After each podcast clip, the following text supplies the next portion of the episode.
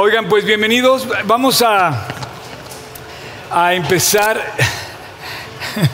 Gracias, Cha. Ok, pues bueno, este, ¿alguien aquí está por primera vez? Que, que bienvenido por primera vez. Ah, qué gusto, ¿eh? Qué gusto. ¿Alguien más? La, la mayoría, ya, la mayoría ya, ya son este, clientes frecuentes. ok. Vamos a comenzar orando, vamos a comenzar con lo primero. ¿Estamos de acuerdo, Ervin? ¿Sí? Ok. Iker, Iker. Dios, muchas gracias por esta mañana, gracias por darnos la oportunidad de estudiar tu palabra. Te quiero agradecer muchísimo el que podamos eh, estar un día más aquí. No termino, Dios, de sorprenderme, pues tu provisión, tu bendición. Te quiero dar gracias por todos los que participamos de una manera, eh, de, cualquier manera para que esto funcione.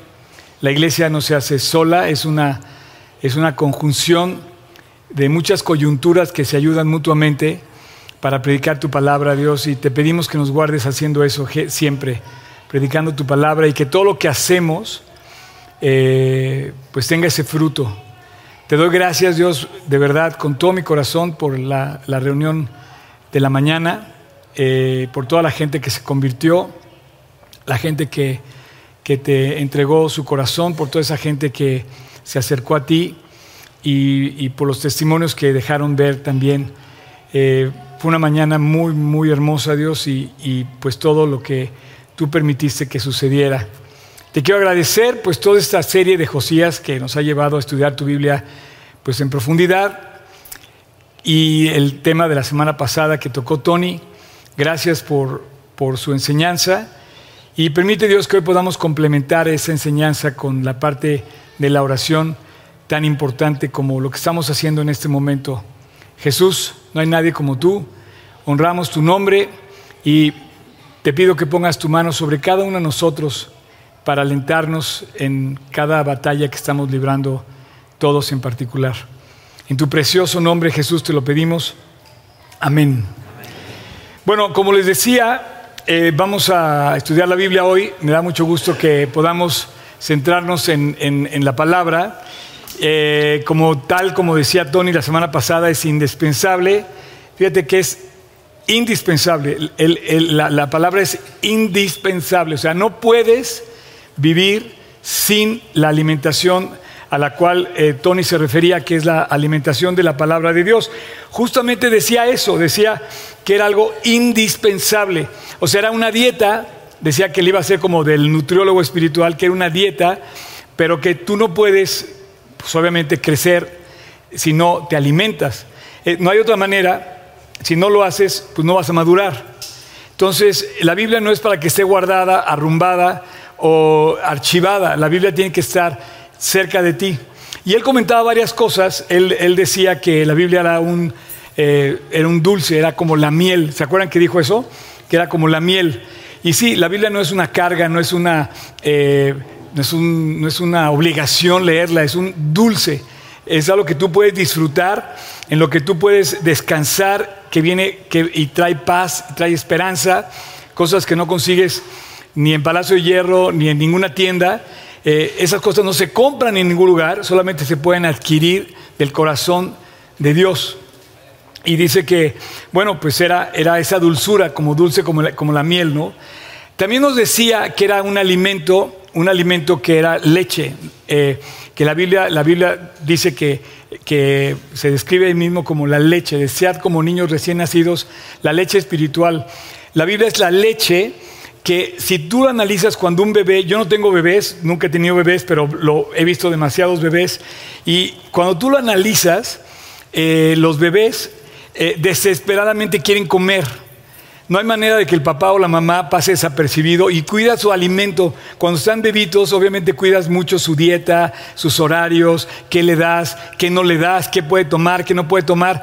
Y Dios dice que deseemos como niños recién nacidos la leche espiritual. Entonces Tony nos decía que la Biblia es como leche espiritual, pero te quiero aclarar una cosa. Esa leche espiritual, cuando tú la asimilas, el niño va creciendo, pero la leche espiritual, cuando tú la asimilas, se vuelve algo que transforma tu vida. Y un día vas a disfrutar de un manjar, dice la Biblia, que de un manjar de carne. un manjar, una vianda, un, banquete, porque de repente esa leche que es un alimento sencillo, digamos, digerible para un bebé, se convierte, se transforma en algo muy profundo que transforma nuestras vidas y es ahí cuando cambia de ser leche y entonces comienzas a consumir cosas grandes, viandas de carne que te alimentan mucho más profundo. Entonces vas madurando, cuando tú asimilas lo poquito que recibes al principio y lo vas asimilando, se transforma en vida. Entonces hay un momento en que el alimento va, transformándose, como lo ves que se transforma en una persona que va madurando y creciendo. No podemos seguir tomando leche. Es más, algunos ya nos cae muy pesada la leche cuando crecemos ya demasiado, ¿no? ok, también decía que, también decía que era, que era pan y que era agua.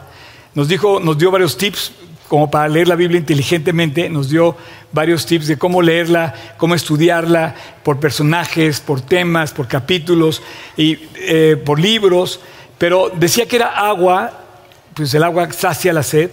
Se me hace muy, muy, muy bonita la referencia porque la Biblia habla de que el que, el que beba de esta agua no volverá a tener sed jamás. Es una referencia muy bonita y termina diciendo que era pan de vida, ¿no? Habiendo dicho eso, habiendo hecho este resumen de esta, de esta parte que, que vimos la semana pasada, y que tiene como consecuencia lo que, lo que vimos, cómo lo aplicó Josías en, en, su vida, en su reino. Eh, después de hacer este pequeño resumen de cómo habló Tony la semana pasada, quiero pedirte que al final de esta plática, como lo hice con la sesión anterior, les quiero pedir algo muy importante a todos ustedes. Les voy a pedir algo. Eh, normalmente venimos y esperamos recibir en la iglesia, pero hoy yo les quiero pedir algo al final muy importante. Entonces, eh, al final de esta plática, eh, pues vamos a hacer esto. Voy a hacerles esa petición. Ok, entonces vamos a hablar de la oración. Ok, la oración es la balanza completa que completa, perdón, a la palabra. No hay iglesia, no hay iglesia, no existe una iglesia que no ore. No se llamaría iglesia. O sea, para que, para que la iglesia sea iglesia tiene que orar. Una iglesia que no ora está muerta. Una iglesia que no tiene a sus miembros en oración no sirve, no va a pasar nada, no va a haber más que carne, no va no va a haber más que cosas superfluas. Una iglesia, según la describe Cristo, dice, mi casa será llamada casa de oración. Fuera de las paredes tenemos que orar. Entonces, de eso vamos a hablar hoy. ¿Y qué, qué es la oración? Lo primero que te quiero decir está basado en, en, en cómo Dios describe eh, en, el capítulo de, cuando, cuando comienza Génesis, al principio de la Biblia, pone, pone varias cosas y de repente pone reglas. Y cuando llegas al libro de Éxodo, Dios te describe la oración y te dice un detalle muy importante. Quiero entonces darte tres, como tres definiciones de la oración o tres características de la oración para que sepamos qué es la oración y la importancia que tiene. Lo primero que te quiero decir que es el número uno es que eh, la oración solamente se puede hacer a Dios. Solamente puede ser a Dios. No puede, no puede ser a nada creado por Dios, ni a nadie sea creación de Dios o no creación de Dios.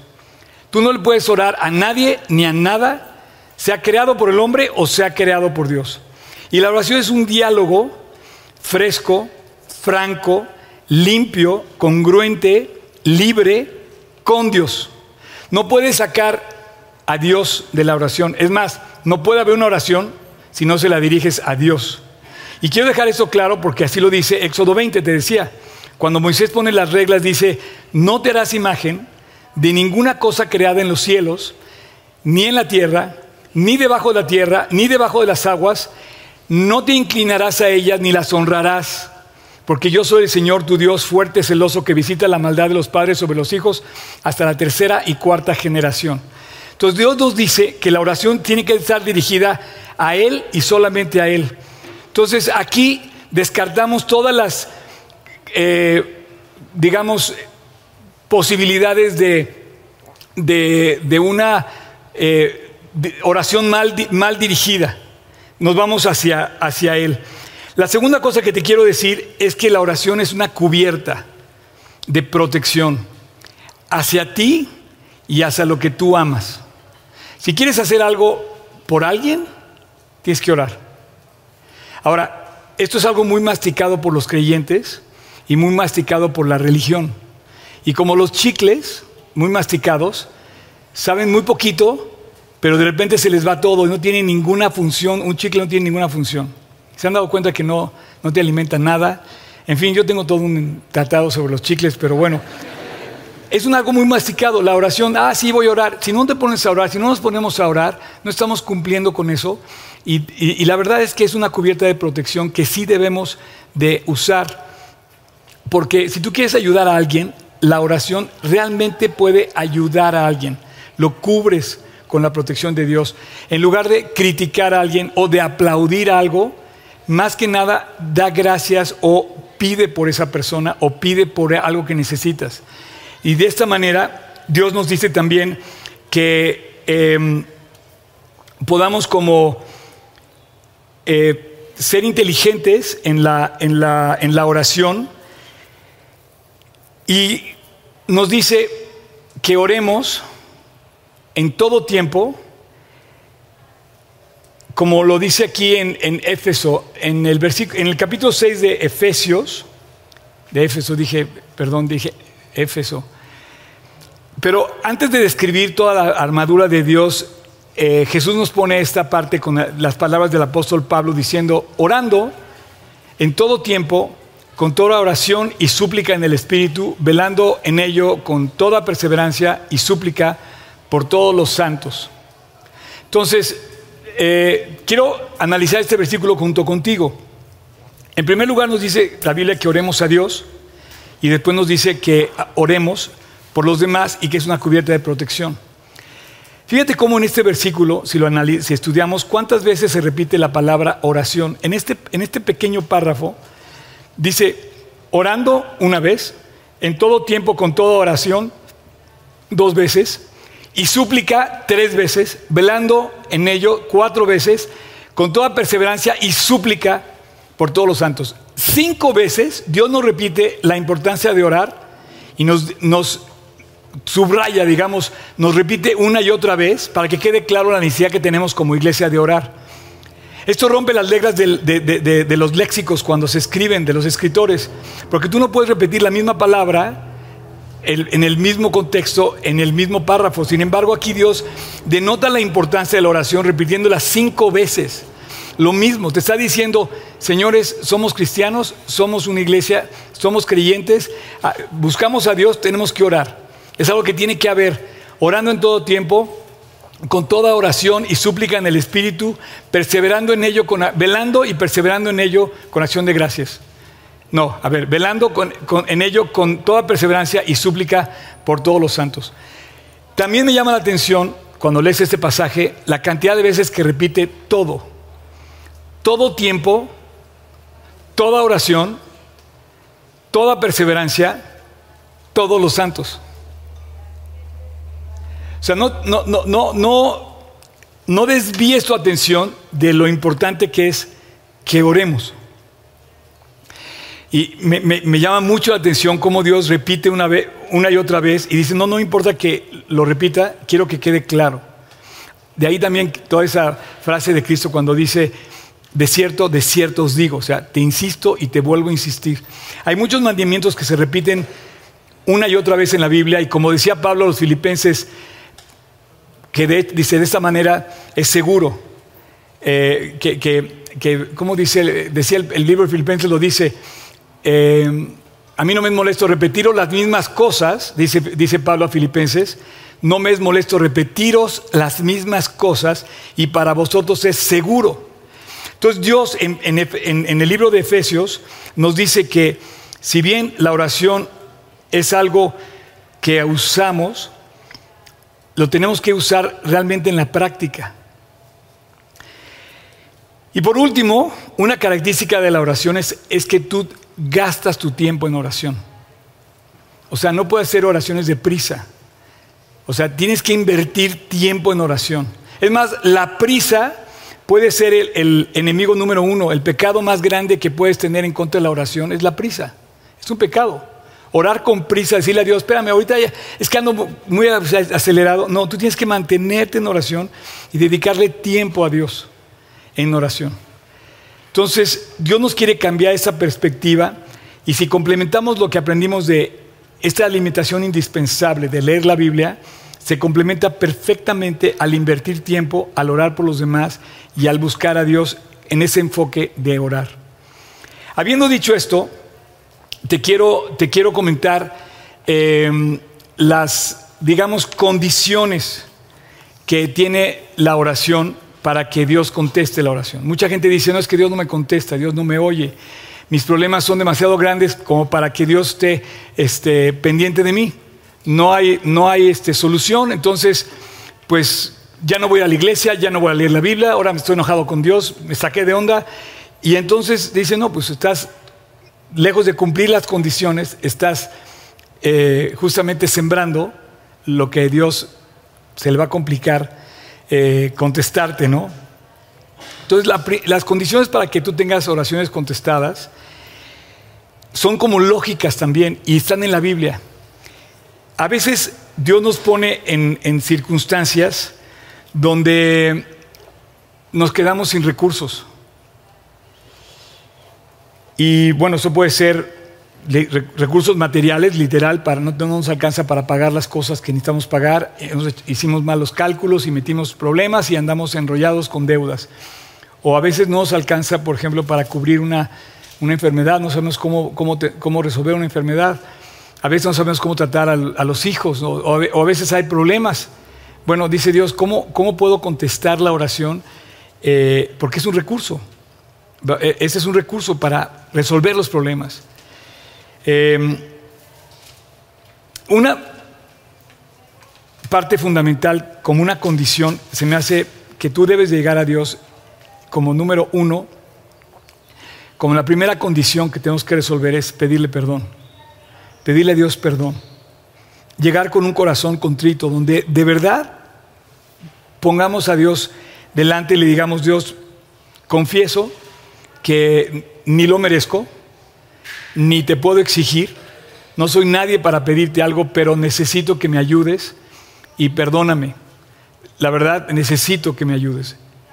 Entonces, lo primero que tú quieres hacer para que Dios te conteste es llegar limpio a ese acceso. Y sí podemos llegar siempre limpios. Si, si nos confesamos con Dios, si, si le pedimos perdón de nuestras faltas. Dios quiere que, o sea, a veces le exigimos a Dios una respuesta como si fuéramos nosotros los que debiéramos tener de Dios la obligación de contestarnos, ¿no? Cuando es al revés. En su misericordia Dios nos va a contestar, pero qué importante saber que cuando yo me voy a acercar a Dios, ok, es a Dios, es justamente eh, una cubierta de protección que quiero pedirle, que, de provisión, y Dios también quiere, pues, que yo me dirija a Él. Ok, pero si yo me dirijo a Él y no me contesta, ¿por qué? En el capítulo 52 de Isaías dice, no, es que no se ha cortado la mano de Dios para salvar, sino que vuestras iniquidades, o sea, nuestros pecados han hecho división entre nosotros y nuestro Dios, para que, dice, haya un estorbo entre la respuesta de Dios y mi petición. El, versículo literal dice, pero nuestras iniquidades, nuestras iniquidades han hecho división entre nosotros y Dios. Y nuestros pecados han hecho ocultar de nosotros el rostro de Dios para no ir. Entonces, definitivamente un estorbo en la oración es tu pecado. Y digo, no el mío, porque el mío es mío. Ese es mi estorbo. Pero el tuyo es el tuyo. Entonces, lo primero que tienes que hacer como condición para que Dios escuche tu oración es pedirle perdón. Yo tendría que pedirle perdón por el mío pero tú tendrás que pedir perdón por el tuyo. Es la primera condición. La segunda condición es que llegues a Dios reconociéndolo en alabanza, en adoración. Todas las personas que se acercaron con Dios cuando Dios los sanó, Jesús les preguntaba, oye, ¿crees que puedo hacer esto? Sí, Señor, yo creo que puedes hacerlo. Últimamente, en todas las cosas que yo he vivido difíciles en mi vida, que rebasan mi, mi condición, eh, después de 40 años en Cristo te puedo decir que he enfrentado muchas cosas muy difíciles. Algunas las he contado aquí y ahorita no viene el caso. Solamente quiero decirte que me he vuelto un espectador de ver qué va a hacer Dios. O sea, yo reconozco cuando tengo un problema que Dios va a hacer algo increíble. Entonces, cuando me doy cuenta que no puedo, digo, voy a ver qué, voy a, voy a ver ahora cómo va a hacerle Dios para resolver esto. Y se vuelve algo maravilloso, sorprendente, mucho más de lo que alcanzamos a pedir o a entender, dice la Biblia. Entonces, siempre que pasa algo, pongo a Dios de frente y le digo, Dios está pasando esto, ayúdame. Y descanso en que sé que Él puede resolver el problema. Y aquí es donde quisiera repetir las palabras de Juan Manuel que la verdad me dejaron impactado cuando se las oí. Lo importante de la oración, lo importante de la oración no es tu problema. Lo importante de la oración no es lo que vas a pedirle. Lo importante de la oración es a quién se lo estás pidiendo. No sé si me explico. O sea, no sé qué tan grande sea tu problema. Lo importante de la oración es a quién se lo estás pidiendo. Y eso hace la diferencia. Cuando tú te acercas a Dios y lo reconoces, por eso la alabanza, por eso la adoración, por eso la confianza de llegar, dice el Salmo, dice el Salmo 100, que llegues, dice el Salmo 100, versículo 4, entrad por sus puertas con alabanza, entrad a sus atrios con alabanza.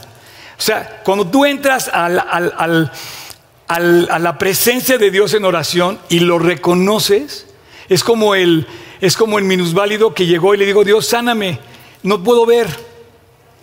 Y entonces le dice, Señor, hijo de David, ¿se acuerdan que eran diez ciegos? Y le dice, Señor, hijo de David. Y, entonces Jesús lo toca y le dice, ¿tú crees que yo puedo sanarte? Y digo, sí, Señor, yo sé que tú eres el hijo de David, yo sé que tú, tú, tú eres el Cristo, el enviado de Dios, el hijo de Dios. Y Dios le respondió. Entonces, definitivamente la oración en nuestro tiempo de angustia se vuelve la salida correcta para enfrentar nuestras circunstancias. Entonces, por un lado, nos confesamos y por otro lado reconocemos qué clase de Dios tenemos. Y tres, cuando tú, te acercas a la oración, una condición que para mí sería la tercera condición para que Dios te conteste, es agradecerle desde el principio la respuesta. Porque Dios no te va a dejar con la respuesta pendiente. O sea, a lo mejor se va a tardar, a lo mejor va a ser una respuesta como no te imaginas tú pero no te va a quedar de ver. O sea, Dios te va a responder a muchas oraciones que, que hemos hecho. Me he atrevido a agradecerle a Dios desde antes, cuando no veo qué va a pasar, y me he atrevido a decirle, Dios, gracias por la respuesta que tú vas a traer a esto, que no sé cuál sea. Entonces, ya vimos qué es la oración y ya vimos ahora cuáles son las condiciones para tener una respuesta a oración. Confesar, reconocer, alabar, adorar y agradecer. Esas condiciones, cuando se dan, pasan cosas increíbles. Y ahora sí te voy a pedir que abras tu Biblia en el capítulo 12 de Hechos. En el capítulo 12 de Hechos pasa algo muy, muy especial, muy grande. Eh, hay una historia espectacular de una respuesta de oración espectacular. Resulta que la iglesia está comenzando, empieza la persecución contra los primeros creyentes, empiezan a perseguirlos y, algunos los atrapan. Y así como persiguieron a Cristo y mataron a Cristo y lo crucificaron, algunos los, eh, los, detuvieron y los querían matar también.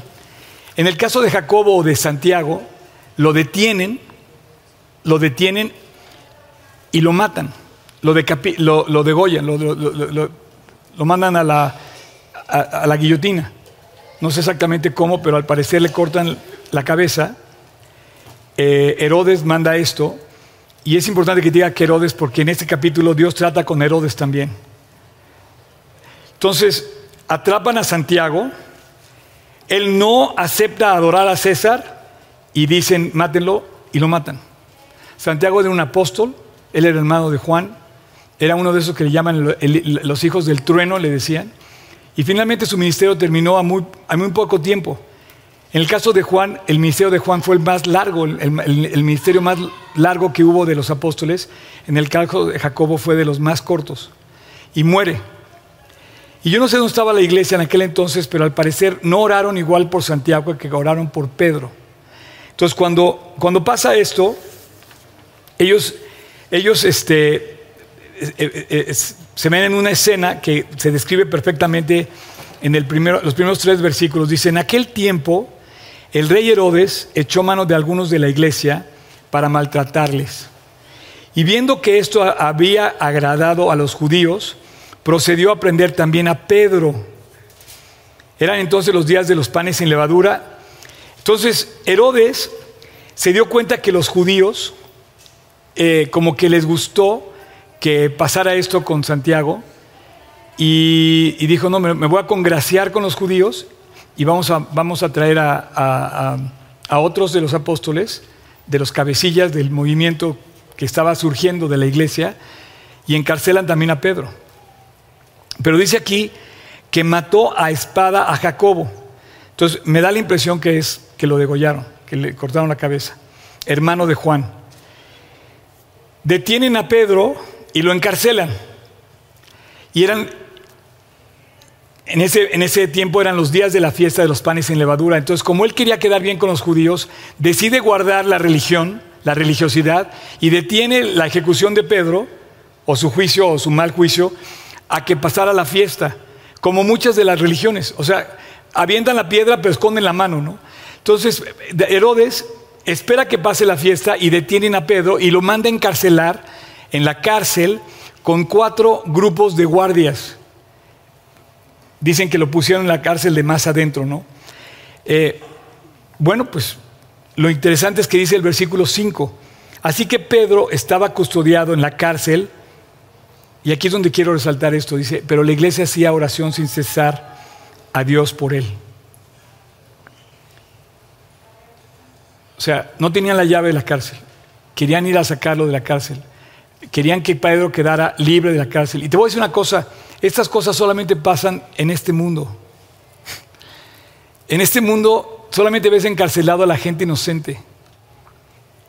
Eh, en este mundo solamente puedes ver en este mundo que maten al Dios de dioses, que derramen la sangre de Cristo y, le, den, y le den la salida a un homicida como era Barrabás.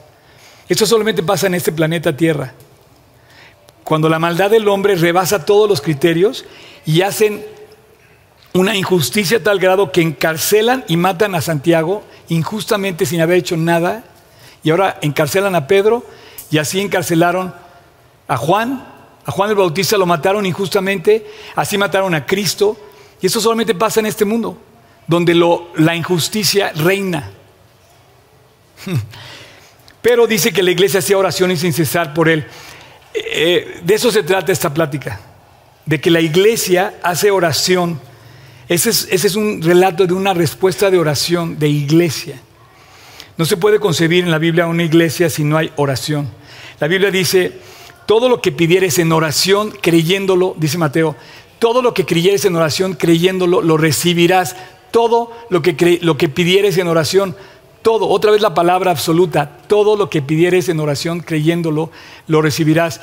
Es cuando la leche se convirtió en vianda sólida y de repente tu oración se vuelve poderosa. Entonces la iglesia hacía oración sin cesar a Dios por Pedro y resulta que pasa algo increíble. Resulta ser que eh, se, ve el poder de Dios en el versículo 12 al, eh,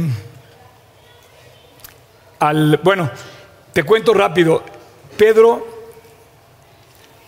Eh, no, vamos a, vamos a leer 7 y 8. Vamos a leerlo mejor. Y aquí que se presentó un ángel del Señor y una luz resplandeció en la cárcel. Y tocando a Pedro en el costado lo despertó. Primero me llama la atención que un condenado a muerte pudiera dormir plácidamente y tuviera que despertarlo Dios. Oye, levántate, estaba dormido, déjame terminar. No, lo, despierta, ¿no? Entonces, eh, lo despierta y dice, fíjate bien, fíjate lo que hace Dios, fíjate cómo piensa Dios.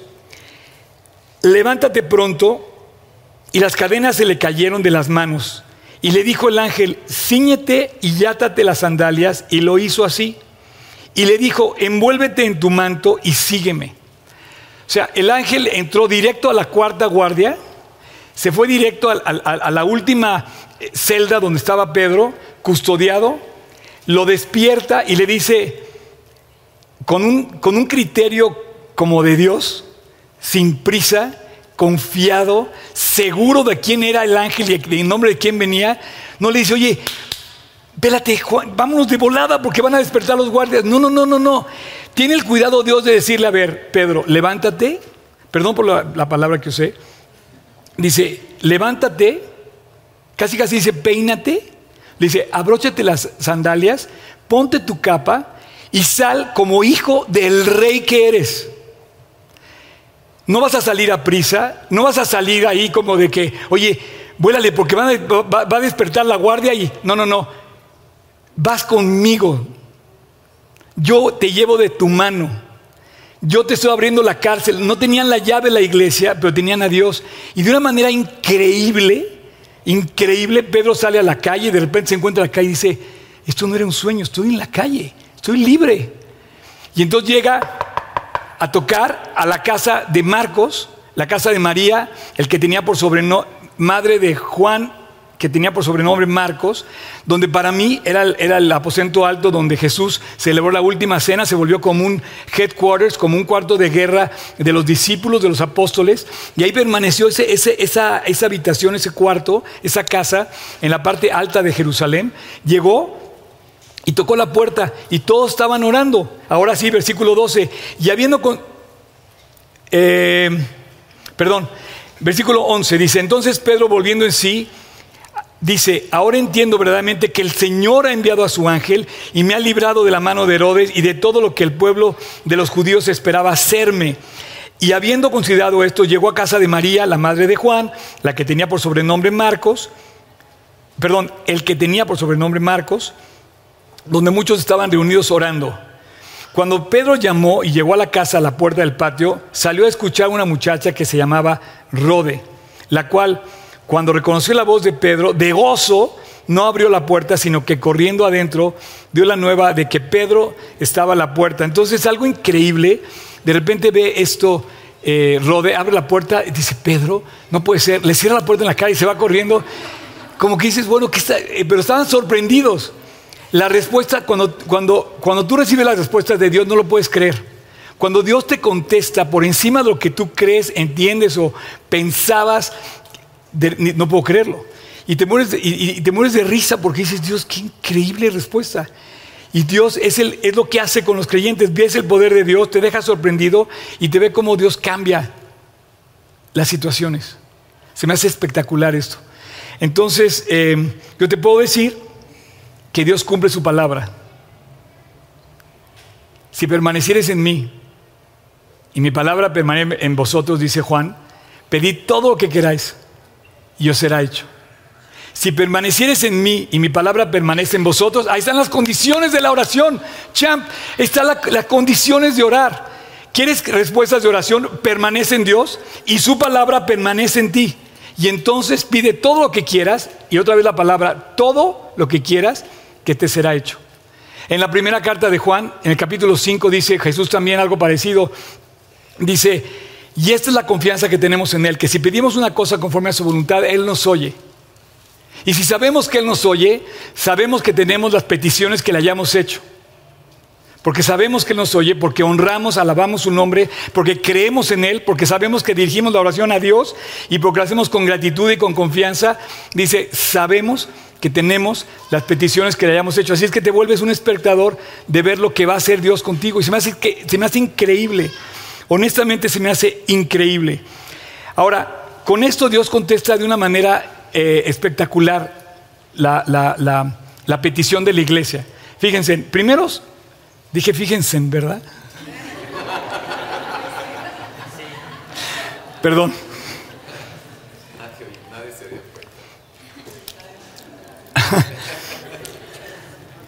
Fíjense, contesta Dios la libertad de Pedro. La llave no la tenía nadie, pero Dios abrió la cárcel. ¿Cómo? de una manera espectacular. Segundo, a Herodes le da su disciplina. Y le dice, oye, te estás metiendo injustamente por, con alguien y él se encarga de cobrarle a Herodes la cuenta. Fíjense bien, dice en el versículo, vamos a leer del 20 al 23, y Herodes estaba enojado contra los de Tiro, etc. Y nos vamos a decir al versículo 21. Y un día señalado, Herodes vestido de ropa real, se sentó en el tribunal y arengó. Y el pueblo aclamaba diciendo, voz de Dios y no de hombre. Y en ese momento, ve lo que pasa.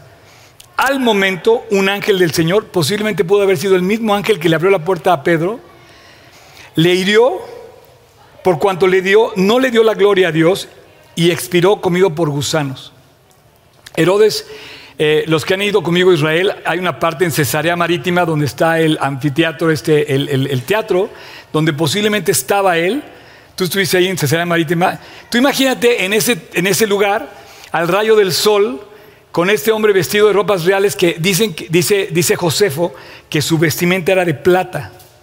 Entonces tú imagínate vestido de plata el rey Herodes, reflejándose el sol, sale al público y arenga y entonces la gente dice, como todos aquí, Dios con nosotros, el rey Herodes, ¿no? Para quedar bien con el humano. Y entonces dice Dios, no, esto no es así. Y en ese momento Flavio Josefo dice que murió unos cinco días después, pero de una, enfermedad muy extraña. Pero el caso es que la Biblia dice que muere comido por gusanos. Entonces Dios contesta la oración, saca a Pedro de la cárcel y, acaba con el enemigo que quería matar a todos los apóstoles. ¿Cómo ves desde ahí? Se metieron con Sansón a las patadas, por así decir. y termina con una expansión del Evangelio increíble, porque no mueren los apóstoles, continúa la predicación del Evangelio, lo vemos en el versículo 25, por ejemplo, no, 24 dice, pero la palabra del Señor crecía y se multiplicaba. Entonces, lejos de apagar el Evangelio con este encarcelamiento, con la muerte de Santiago, con el, se volvió una cosa imparable, un avivamiento brutal. Fue una noticia espectacular y, sale Pedro de la cárcel de una manera espectacular. Y entonces todo el mundo cobra ánimo y entonces la palabra del Señor crecía y se multiplicaba. Y así como pólvora, crece y empieza a crecer la iglesia. Entonces Dios aviva la iglesia a través de la oración de la iglesia. Y entonces después dice que volvieron a Jerusalén, versículo 25. En el capítulo 13 dice que, había, que estaban en Antioquía y después, eh, bueno, estaba Bernabé, Simón, eh, Lucio, y en el versículo 2 del capítulo 3, 13, perdón, ministrando esos al Señor y ayunando, dijo el Espíritu Santo, apartadme a Bernabé y a Saulo para la obra a la que os he llamado. Y entonces, habiendo ayunado y orado, les impusieron las manos y los despidieron. Y continúa hasta el versículo 4. Eh, Ellos entonces, enviados por el Espíritu Santo, descendieron a Seleucia y de ahí a Chipre. Entonces empezó un avivamiento que empezó a correr como pólvora y Dios contestó de una manera espectacular su, su, eh, su oración, la oración de la iglesia. A mí me gustaría que tú hicieras cuentas, porque a veces se nos olvida cómo Dios ha contestado muchas veces en tu caso eh, tus oraciones. Eh, a mí se me, se me vienen a la cabeza varias de ellas, pero cada vez que Dios te contesta una oración, creces en confianza y sabes que la respuesta es ponerte a orar. Yo te quiero invitar esta, esta mañana y termino con la petición que te quería hacer. ¿Se acuerdan que les dije que les iba a pedir algo al principio de la reunión? Pues, pues ha, llegado, ha llegado el momento de pedírselos. En el capítulo 1 de Timoteo, Pablo le escribe a Timoteo y le dice, exhorto ante todo a que se hagan rogativas, oraciones, peticiones y acciones de gracia por todos los hombres. ¿Sí es lo que dice? Dice, exhorto ante todo a que se hagan rogativas, oraciones, peticiones y acciones de gracias por todos los hombres. Pablo se dirige a Timoteo, era un joven representante de la iglesia de aquel entonces, y le dice, te voy a pedir al final de la predi, que hagas algo. En términos de Pablo, yo te quiero exhortar a que hagas oraciones, peticiones, rogativas y acciones de gracias. No podrías decirte que vienes a la iglesia si no oras. No podrías decirte que tienes una relación con Dios si no oras. No podrías fingir delante de nadie, a lo mejor delante de la gente sí, pero no delante de Dios, que eres un cristiano si no oras. ¿Te va a robar tu tiempo? Sí. ¿Vas a tener que invertirle tiempo? Sí. ¿Vas a tener que... Eh, pero no, no, es una, no es una carga ni es, una, ni es un castigo. Orar es la salida correcta. No estoy de acuerdo, digo, no, te digo que no vayas a ver al doctor, que no vayas a ver al abogado, que no vayas a ver al amigo, que no le pidas consejo a alguien. No, te pido que en primer lugar busques a Dios. Te pido que hagas, que te quiero exhortar a que ores. Dice, eh, exhorto ante todo a que se hagan rogativas, oraciones, peticiones y acciones de gracia por todos los hombres. Y el versículo 2 dice, por los reyes, por todos los que están en eminencia, para que vivamos quieta y reposadamente en toda piedad y honestidad. Yo te estoy diciendo lo que dice la Biblia. La Biblia, pudimos recordar esos principios que nos decías, Tony, la semana pasada, pero en la Biblia dice que ores y que si quieres vivir en toda piedad y honestidad y en toda paz, tienes que pedirle a Dios que nos permita vivir así. Tenemos 1680 y tantos días orando por México, todos los días a las 7 de la mañana y los invito a que se sumen a esa campaña de oración que empezamos hace 1683 días en esta iglesia para orar por México. Todos los días, donde quiera que estés, 7 de la mañana, ora por tu país. Ora inteligentemente por tu país. Ora para que Dios amarre todas las cosas malas que se quieran hacer, para que no crezca la maldad. Ya de por sí ha avanzado muchísimo, pero siempre va a ser más fácil criticar y más difícil orar. Hagamos la fórmula al revés. Yo te voy a decir cuatro tips. Te voy a ayudar para que sepas por qué orar. Ya vimos cuáles son las condiciones para tener una respuesta a oración y ya vimos también eh, en qué consiste la oración. Ahora te quiero, te quiero dar, te quiero dar cuatro, cuatro objetivos de oración. El primero ora por ti.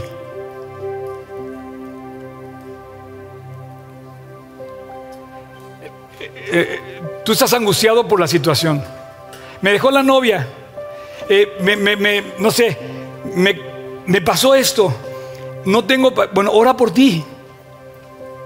En lugar de angustiarte, ora. Dice que si mis palabras permanecen en vosotros, pedid todo lo que queráis y os será hecho. En lugar de volverte loco, renegar, aventar el sombrero, echar broncas, amargarte, afligirte sin dormir, ora. Ora por ti. Señor, tengo esa angustia, ayúdame. ¿Ya oraste por ti? ¿Ya le pediste a Dios que te ayude en tu aflicción? No, es que no voy a volver a la iglesia porque estoy enojado con Dios por lo que me hizo. No, champ, tienes dos problemas ahora. Ora por ti y por regresar a la iglesia. De verdad. Cuando tú, miren, no, lo dije la semana pasada, pero esa semana pasó algo increíble. Me invitaron a un estudio de una electro, electroanálisis, no sé qué cosa más rara, bioelectricidad, no sé qué cosa, y me pusieron, me sometieron a una cosa muy moderna de, de análisis físico, ¿no? Entonces yo estaba así descansando, de verdad, estaba durmiendo, pues duró ocho minutos el dichoso examen.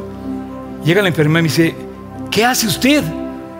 Le digo, soy pastor. Me dice, su, su análisis está increíble. Yo, pues, gracias a Dios.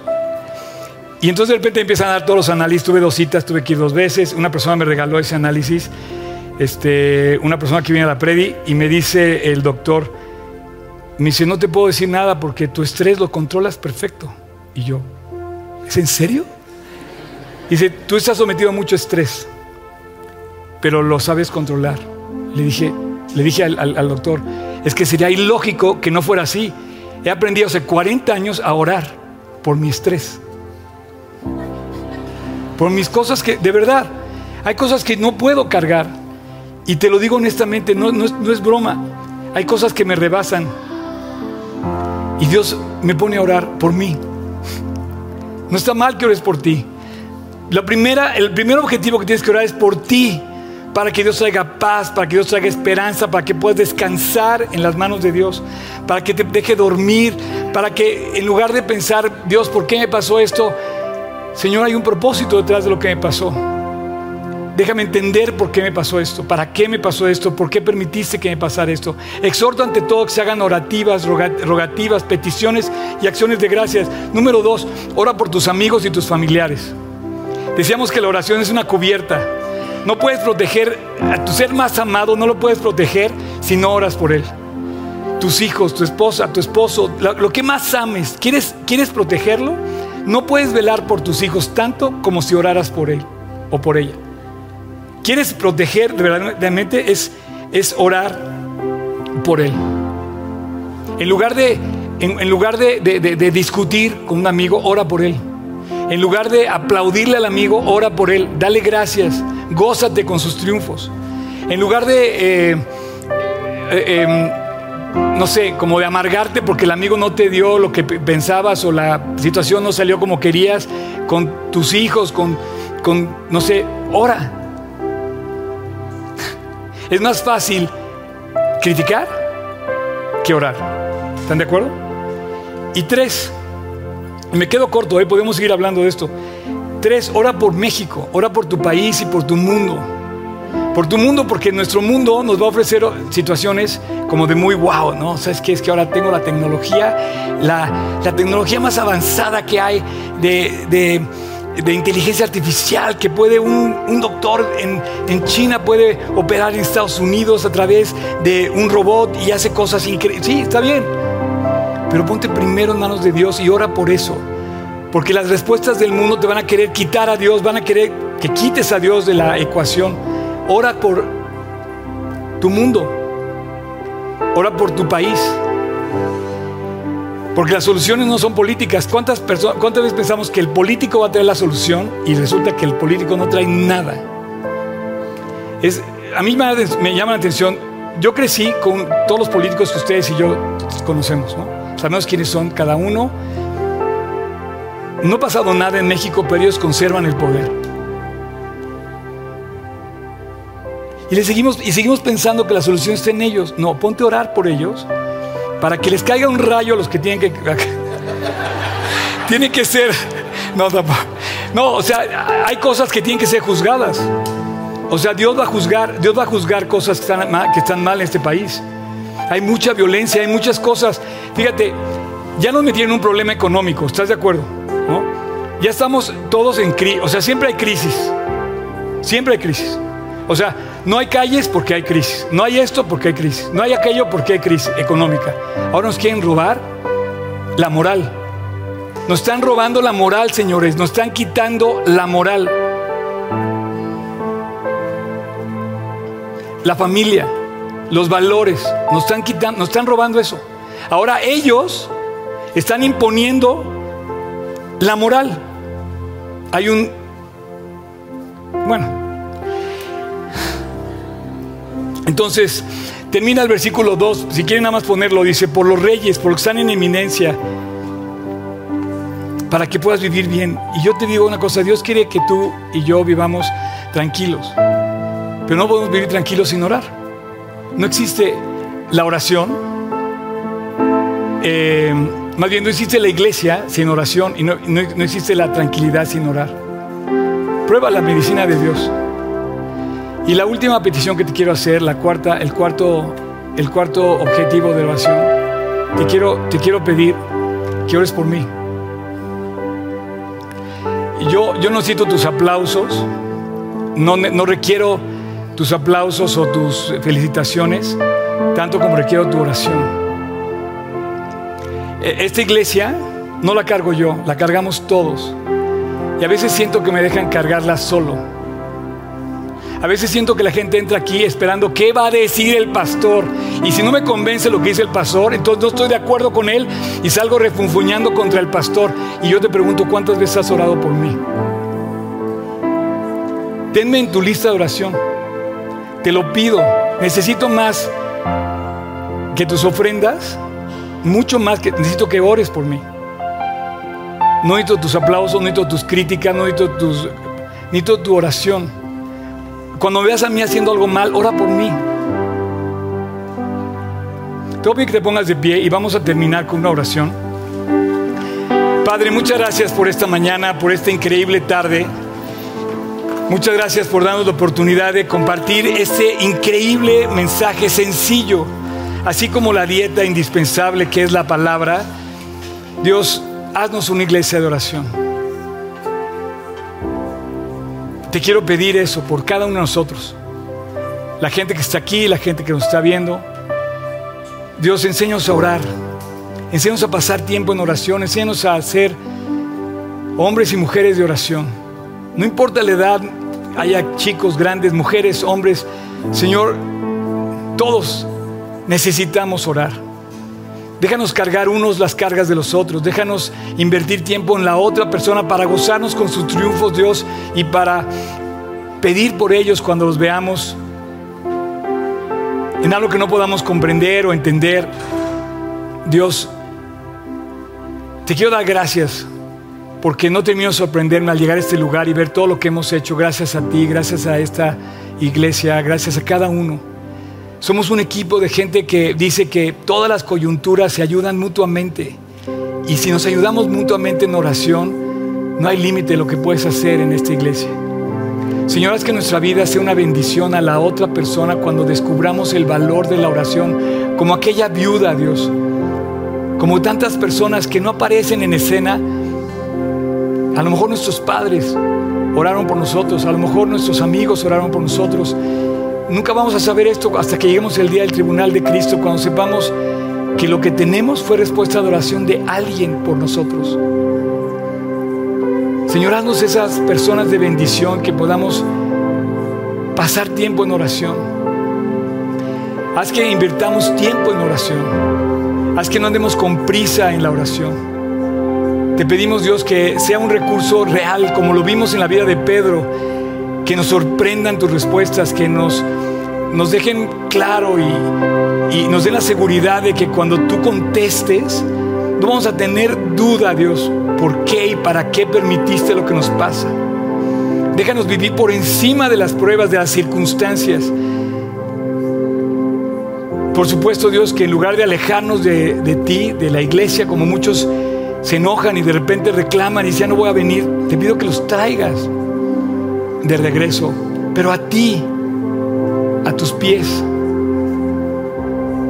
No puede haber relación contigo, Dios, si no hay oración.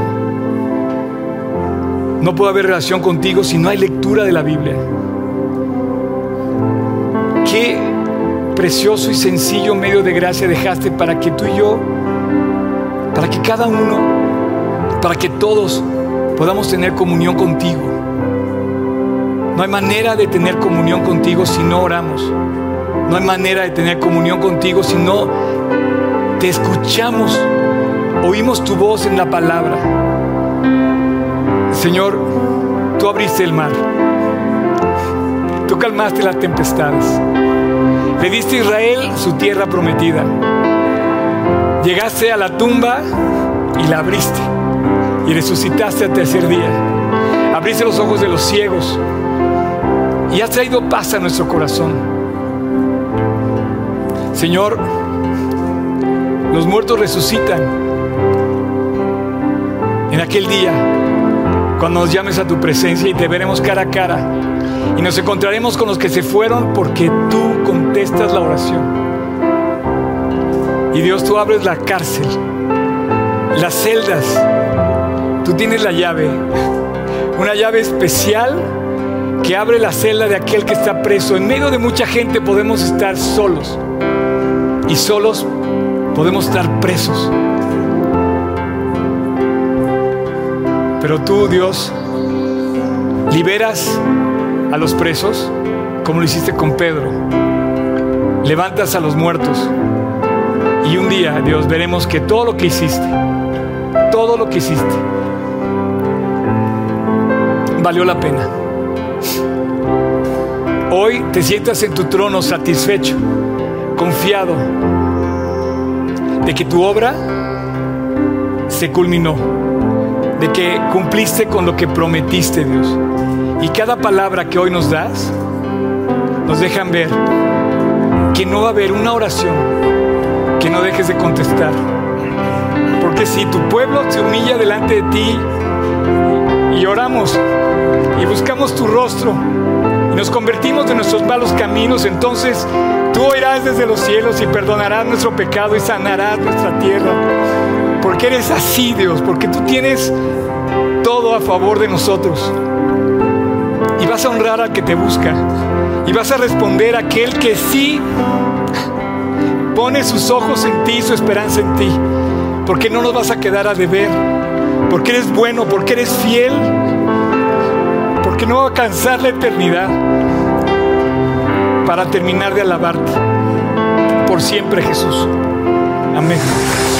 Por alguna razón esta canción tiene esa letra muy eh, espectacular. O sea, que el muerto salga de la tumba y que, y que los presos sean liberados como lo fue Pedro, es algo espectacular. O sea, esto no puede pasar por nadie más. Solamente hay alguien que puede sacarte de la tumba, ¿no?